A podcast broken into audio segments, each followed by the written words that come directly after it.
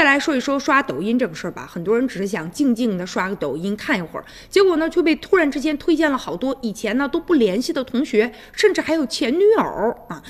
很多网友觉得，嗨，无所谓了。不过呢，也有一个较真儿的小玲，他认为啊，这就侵犯了自己的个人的隐私了。他是一名法学的博士啊，最近呢，他呢现在啊已经告到法院去了。他认为啊，有两款这个 A P P 在他没有授权的情况之下，向他精准的推荐了多位好友，而这些好友居然包括了他多年没有联系的人，他根本就不知道，也不想让这些人知道他现在在刷这些东西。而且震惊之余呢，他就把运营商给起诉了啊，要求对方立即停止侵犯他的隐私权，并且告诉他如何获得的这种好友关系，要求赔偿一共是六万元。现在法院已经呢立案了。他讲啊，说我呀就觉得。